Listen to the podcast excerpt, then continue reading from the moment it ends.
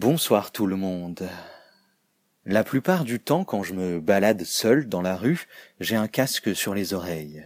J'écoute de la musique, ma musique, et je passe à côté de celle de la ville. Je m'en rends compte les rares fois où, par envie ou nécessité, je n'enfile pas mes écouteurs, je ne lance pas mes albums du moment, et redécouvre les sonorités de Paris.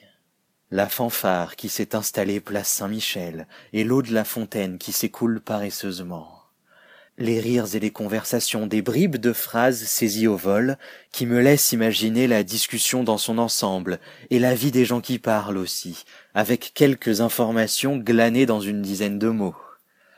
Le bruit des verres en terrasse, le son des gens qui trinquent et le murmure des déclarations d'amour glissées au creux d'une oreille, les regards qui s'attardent sur l'autre de l'autre côté de la table, car écouter, c'est aussi se forcer à voir, plutôt que d'avancer en regardant uniquement son portable ou uniquement devant soi.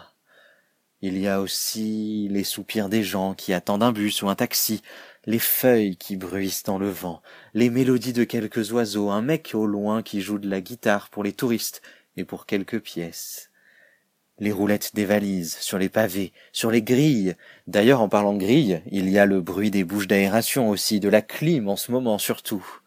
Parfois c'est moins joli, on entend quelqu'un qui vomit, quelqu'un quelqu'un qui pisse. C'est un peu triste, mais ça ne couvrira jamais les clameurs des gens qui s'émerveillent devant le coucher du soleil sur la Seine depuis le pont à côté de Notre-Dame, des gens qui admirent les reflets du soleil sur l'eau et commentent à voix haute la beauté de Paris.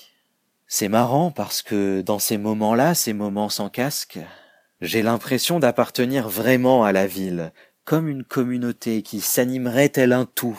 Les bruits de la ville sont les bruits d'un corps dont on serait toutes et tous l'une des cellules qui lui permet de vivre. Bonne nuit.